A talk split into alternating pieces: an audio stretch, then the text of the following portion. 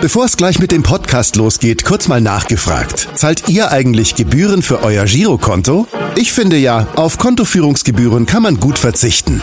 Deshalb wird dieser Podcast auch von der Sparda Bank Hamburg präsentiert.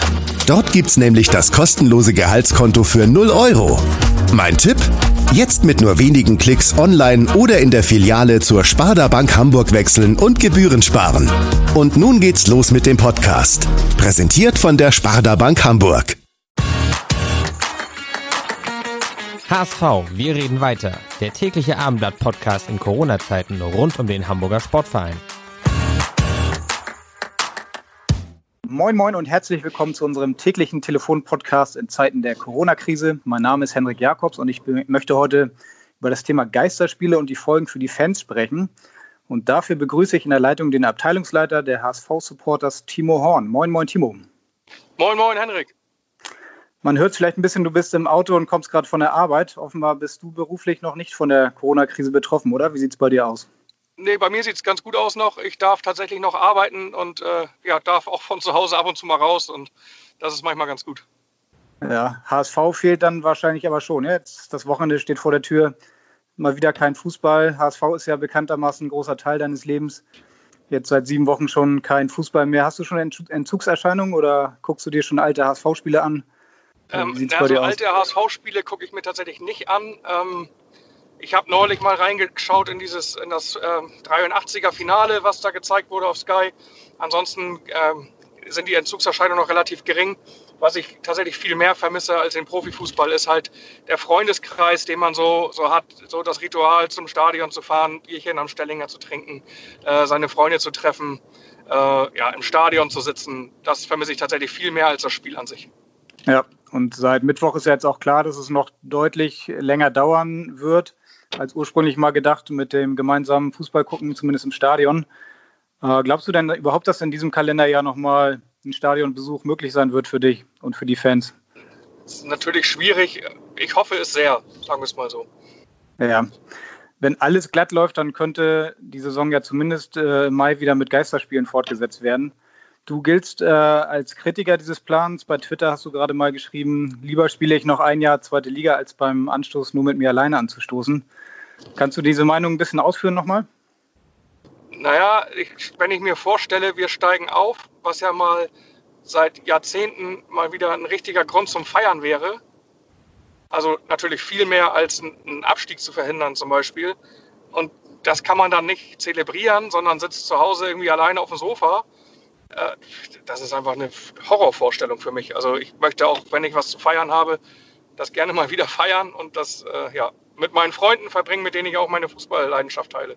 Mit der Meinung bist du auf jeden Fall nicht alleine. Jetzt hat gerade der Zusammenschluss Fanszene Deutschland im Namen verschiedener Ultragruppen einen offenen Brief geschrieben und gefordert, die Idee der Geisterspiele zu verwerfen. Es geht dabei vor allem um die Entkoppelung des Fußballs im Generellen vom Rest der Gesellschaft. Hast du den Brief gelesen und äh, trifft der Inhalt auch deine Meinung? Ich habe ihn gelesen und in vielen Punkten trifft er meine Meinung. Ich befürchte nur, dass es in einigen Punkten halt leider nicht so einfach ist. Also es ist natürlich eine große Herausforderung, eine Saison abzubrechen, weil was passiert dann? Ne? Das ist, ist halt schwierig. Ich, für mich ist, sind Geisterspiele immer die allerschlechteste Lösung. Ich weiß nur nicht, ob vielleicht eine, ein Saisonabbruch eine noch schlechtere Lösung wäre, weil ja, was passiert? Steigen die ersten vier auf und steigen zwei ab oder steigt dann keiner ab, weil man Klagen befürchtet. Was passiert mit dem fünften der zweiten Liga? Würde der vielleicht auch klagen, wenn er nicht aufsteigt? Das geht ja runter bis, bis in, ich weiß nicht welche Liga, die eventuell ja, beim Aufstieg mehr Sponsorengelder kriegen würden als äh, beim Klassenerhalt. Und wie will man das regeln und dann nach dem Sommer einen Saisonstart starten? Das ist halt sehr schwierig. Mhm.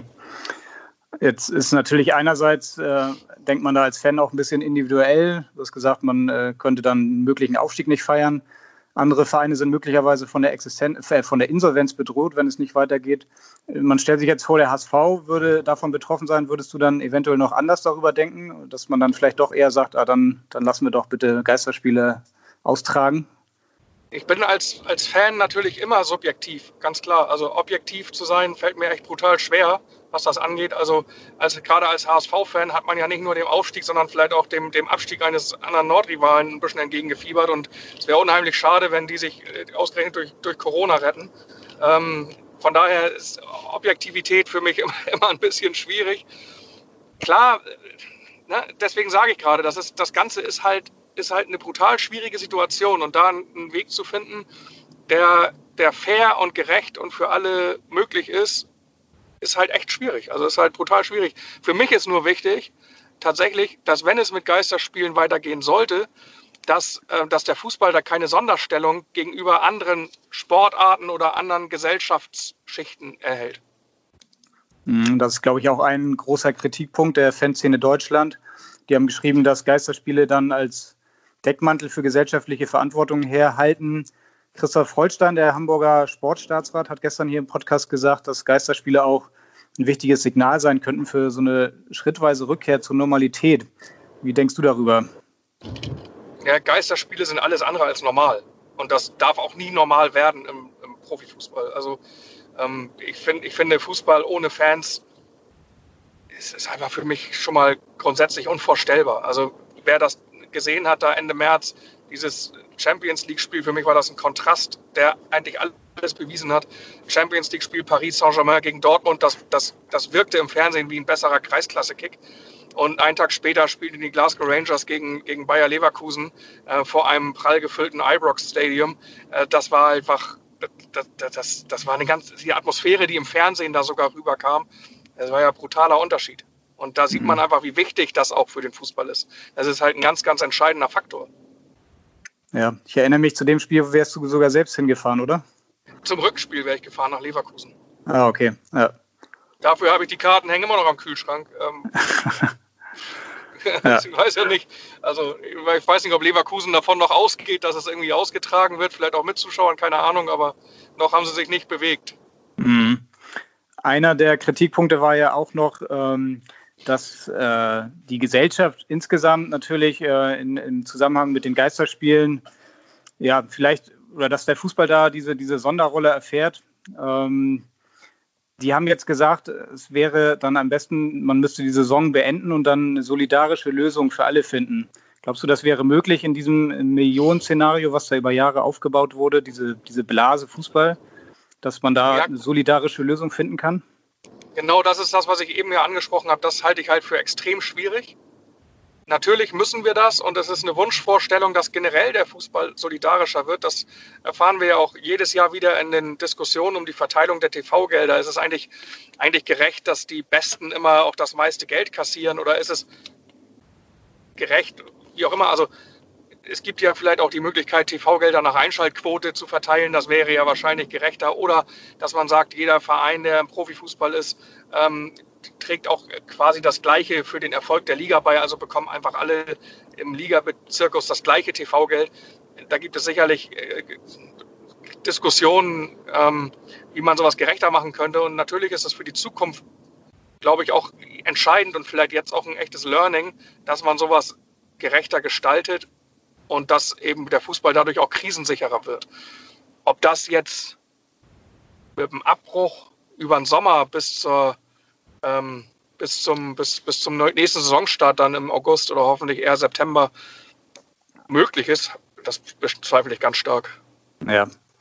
Wie ist denn das für dich als äh, Abteilungsleiter der HSV-Supporters? Bist du da aktuell im Austausch mit Fans? Ähm, hast du mehr Arbeit aktuell durch bestimmte Themen oder hast du gerade relativ wenig zu tun und kannst dich mal um andere Themen kümmern?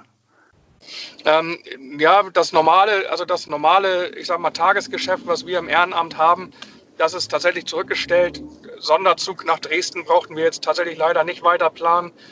Zum Beispiel, ähm, dafür haben wir einiges an Charity-Aktionen ja gemacht, äh, mit äh, Kooperation mit dem Elbschloss-Keller zum Beispiel, die eine, eine Suppenküche auf der Reeperbahn für die Obdachlosen in ihrer Kneipe installiert haben. Äh, wir machen, haben heute den Supporters Club Mundschutz, Mund- und Nasenmaske ähm, in den Verkauf gebracht, wo wir die alle Überschüsse an, die, ähm, an den Hamburger Weg spenden. Ähm, da kommt auch noch weiteres, was wir, was wir planen und ähm, auch schon gemacht haben. Also da gibt es dann eben andere Themen. Ne? Die, also wir haben uns ja auch die Facebook-Gruppe Hamburger helfen ähm, damit ins Leben gerufen und ja.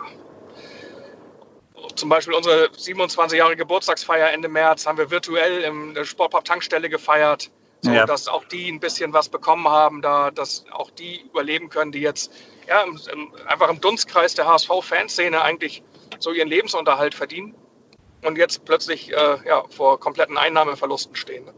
Ja. Es geht natürlich auch darum, für die Fanverantwortlichen die Fans überhaupt beim HSV zu halten. Je länger es keinen Fußball gibt, desto mehr, höher ist vielleicht die Wahrscheinlichkeit, dass die Fans sich dann auch mal ein anderes Hobby suchen.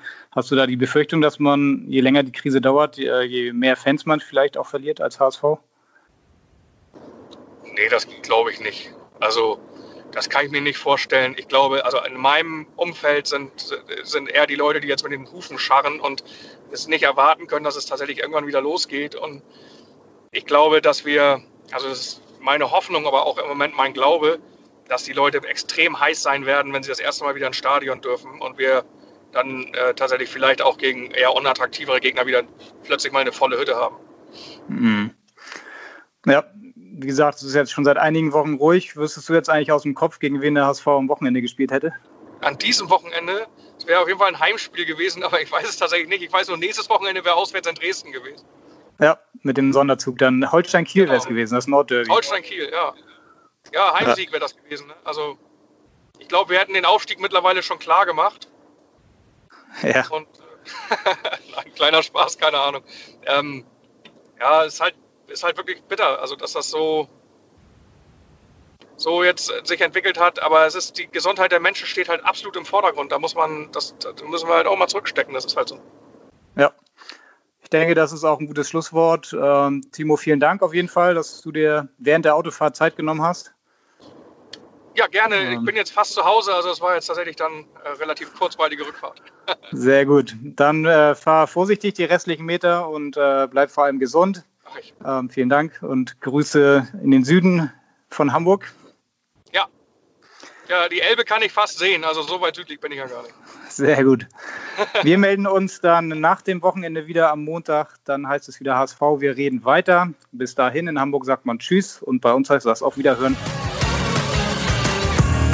Weitere Podcasts vom Hamburger Abendblatt finden Sie auf abendblatt.de slash podcast.